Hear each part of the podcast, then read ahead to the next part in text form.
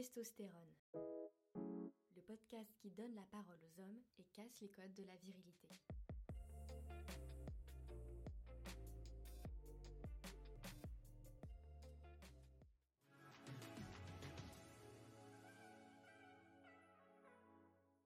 Des cimes de l'Olympe, Apollon descendit, plein de courroux, portant son arc et son carquois étanche sur l'épaule.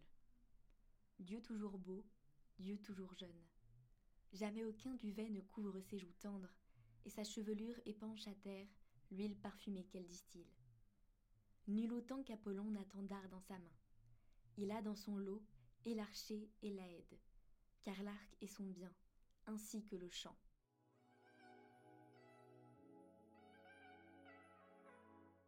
Si le corps d'Apollon, glorifié par Homère dans l'Iliade, a marqué les millénaires, c'est parce qu'il répond à un idéal que tout homme espère atteindre. Se sentir beau, se sentir fort, se sentir viril. Mais quelle est donc cette virilité qui fait pousser la barbe, gonfler les abdos et muer la voix? Dans cet épisode consacré au corps, Patrick, Guillaume et Max raconteront leur duel entre regard de l'autre et acceptation de soi.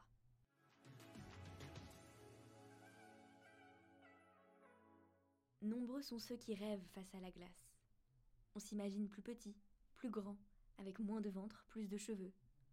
Et si les complexes peuvent sembler illusoires pour certains, c'est un véritable poids pour d'autres.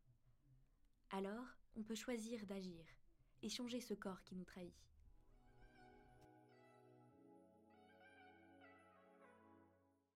Bon, mis à part, on va y venir, que je suis très content d'avoir plus de cheveux que, avant 2013, parce que c'est 2014, la date où je, où j'ai été, je, me suis fait greffer des cheveux. Un petit témoignage peut-être de, mon enfance, sans tomber dans le victimaire, à 5-6 ans. J'avais au départ un peu la coiffure euh, au bol, et ma mère, euh, voilà, sans trop me demander mon avis, euh, a décidé que j'aurais désormais une mèche, une, raie, une mèche, et elle m'a mis une barrette. Et donc, j'en souris plus ou moins maintenant, mais c'est vrai que, alors je avais pas forcément conscience à ce point-là à l'époque, mais vous imaginez quand même assez bien, euh, bah, je l'ai mal vécu. Je l'ai mal vécu sur le moment même. Il y a eu des moqueries. À la limite, c'est pas ce que je retiens le plus, c'est plutôt, euh, c'est vrai, je me disais, mais comment est-ce qu'elle a pu passer à côté de, quelque chose quand même, voilà, ça, ça semble assez évident aujourd'hui que ça peut avoir des conséquences quand même un peu fâcheuses. Mais en tout cas, j'avais cette, volonté de refermer autant possible cette blessure d'enfance avec cette barrette. Hein, vous voyez ce que je veux dire J'ai l'impression que quand je me suis fait greffer les cheveux, ça a pris quelques mois euh, pour euh, qu'on voit vraiment le résultat. J'ai eu vraiment, et c'était, il n'y a pas que moi qui l'ai vu, j'ai eu l'impression de rajeunir de, de 5 ans facilement. Donc ça, vous proposez ça à quelqu'un, en général, rares sont les personnes qui disent non, je ne veux pas. Je pense que la problématique de cheveux, pour moi, c'était plus en lien avec le fait que ça me permettait de paraître plus jeune et retrouver un peu euh, un fantasme d'enfance, se passer la main dans les cheveux, etc. Et puis, sur un plan esthétique, je trouve que, euh, à part de quelques rares exceptions près, euh, avoir une mèche, c'est mieux qu'avoir un front dégarni, etc. Parce que ça commence à faire un peu, un peu vieux, comme avoir un petit ventre bedonnant. C'est pas génial. donc, c'est pas tellement la question de la virilité, c'est la question de bah, de l'esthétique, hein, tout simplement. Euh, euh, j'ai souhaité retrouver en partie des, cheveux de mes 30 ans, on va dire. C'était un souhait depuis une dizaine d'années. et là, je m'étais promis de le faire. Et je me suis donné les moyens de le faire. Je m'étais renseigné avant sur Internet et il y avait eu aussi des reportages. Et en fait, c'est une clinique à Paris hein, qui s'appelle DHI pour, pour, Direct Hair Implantation. Et donc, ça veut dire qu'en fait, ils sont les seuls à implanter les cheveux les uns après les autres. Ils sont nombreux à avoir recours à la chirurgie, et pas forcément ceux auxquels on croit. je vais vous livrer un scoop. Nico Sayagas, vous connaissez? Il l'a fait dans la même clinique, oui, oui. Voilà, il m'en voudra pas parce que lui, il fait partie des rares qui l'ont euh, directement révélé. La virilité, je pense que c'est, il y a une dimension euh, physique évidemment.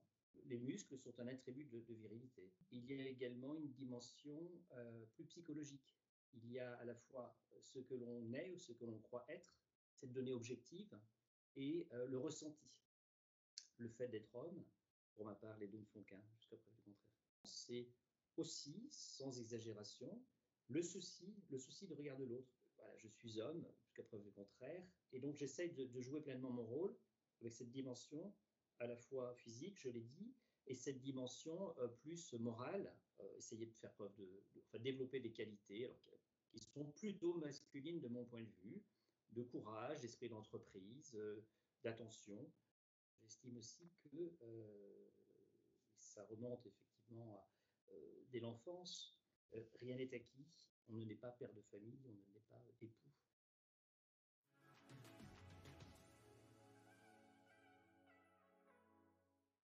Puis le corps évolue, il change, grandit, et les blessures d'autrefois s'estompent. Mais on ne se lève pas un matin bien dans son corps. Ce sont les expériences, les rencontres, qui nous font nous sentir plus hommes.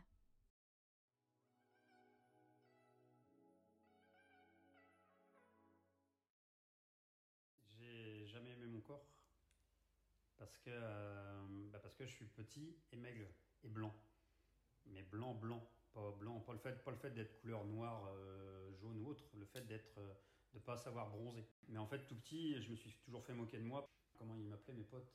C'était brutal. C'était bah ouais le l'omelette, je sais plus comment ils me disaient quoi. C'était euh, Enfin, j'étais, j'étais enflé comme une arbalète. Et donc, en fait, je me suis fait moquer de ça. Mes oreilles décollées. Donc, ça, ça a été un complexe pendant très longtemps. Et puis, ma taille, ma taille et mon poids. Euh, mais je voulais pas devenir gros non plus, parce que j'ai toujours eu cette obsession-là. Et puis, ce manque de, ce manque de, ouais, de taille, de taille, d'être, euh, d'être grand pour être un peu plus intimidant. Et en fait, d'être tout petit. Et euh, je me disais, quand euh, j'ai eu l'occasion, on est parti de, de la région avec mes parents, parti deux ans, j'avais 15 ans. Et quand on est revenu au bout de deux ans dans la région, je me suis dit, ouais, je vais retrouver mes potes et puis je vais être aussi grand qu'eux, quoi. Parce que mon père me disait tout le temps, mais t'inquiète pas, tu grandis jusqu'à 18-20 ans. Et sauf qu'on est revenu, j'en avais 17, et mes potes avaient déjà une tête de plus que moi, quoi. Donc là, j'étais un peu blasé, parce qu'ils étaient. Euh, je trouvais que si eux se faisaient des filles, c'est parce qu'ils avaient aussi euh, ce charisme qui fait que. et que moi, j'avais pas.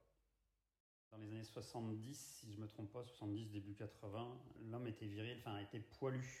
L'homme poilu était un homme viril. Donc j'ai une certaine pilosité qui me donnait mon avantage.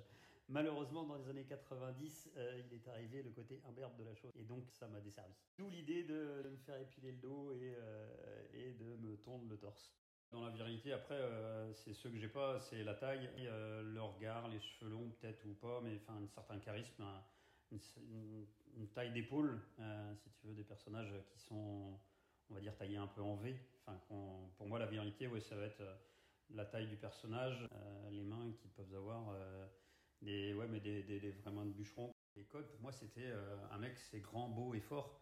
Et moi, je disais toujours, je suis petit, moche et faible, quoi. Et euh, ouais, j'étais assez dur sur moi.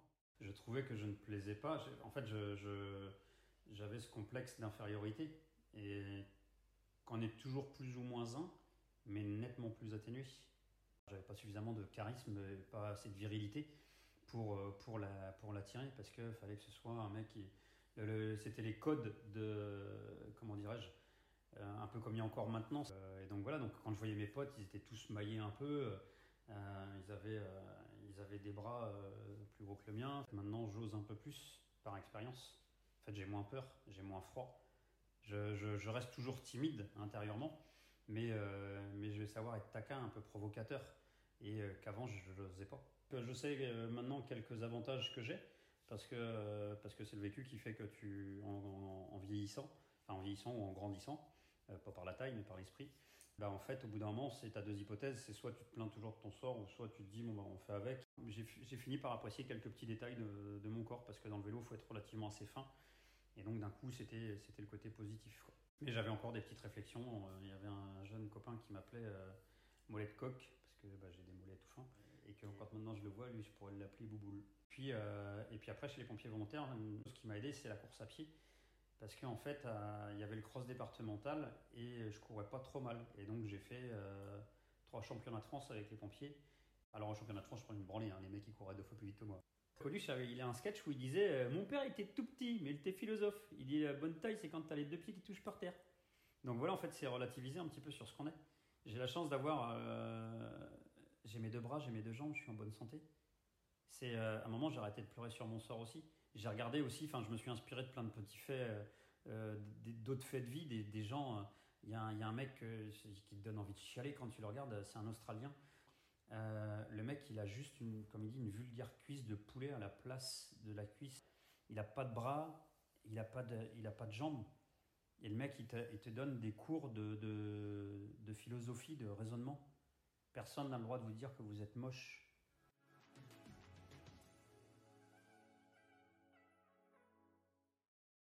Mais une nouvelle génération est en marche. Bien dans son corps, elle refuse de se laisser définir par un physique. Adieu les critères de virilité d'un autre temps. Aujourd'hui, l'homme a le choix.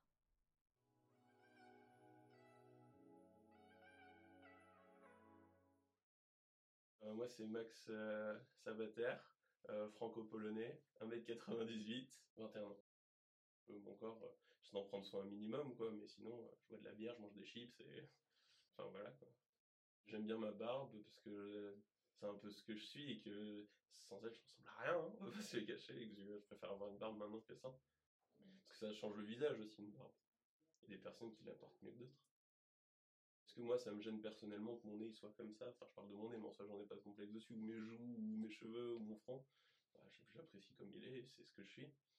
Notre corps, il est comme il est, il faudrait l'accepter. Après, c'est pas une question de virilité, mais plus de confiance en soi en général.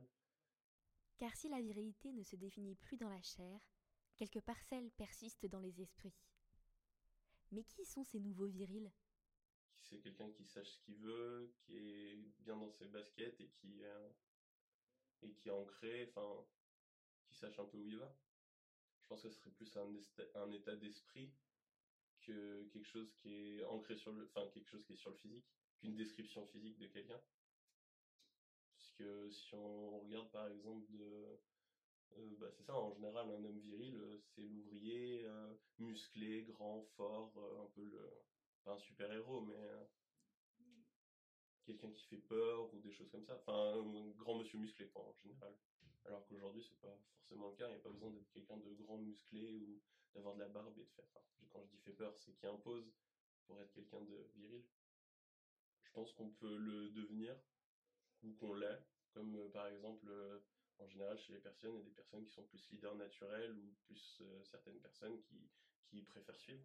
Donc ça peut changer ou on peut très bien l'être et ne pas vouloir changer. Et c'est pas pour autant un défaut ou une qualité. J'ai des copines qui, par exemple, je pourrais dire qu'elles sont viriles parce qu'elles savent ce qu'elles veulent dans la vie, qu'elles sont assez bien comme elles sont et que bah, elles, se, elles se sentent bien, elles ont beaucoup de confiance en soi et que elles savent ce qu'elles veulent. Donc, euh, je pourrais dire qu'elles pourraient être viriles.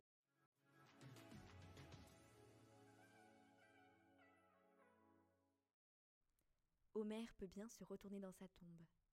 Il est loin le temps de la virilité aux bouclettes et aux muscles saillants. Désormais, c'est simplement l'histoire d'hommes qui cherchent à s'approprier leur corps et construire une image bienveillante d'eux-mêmes.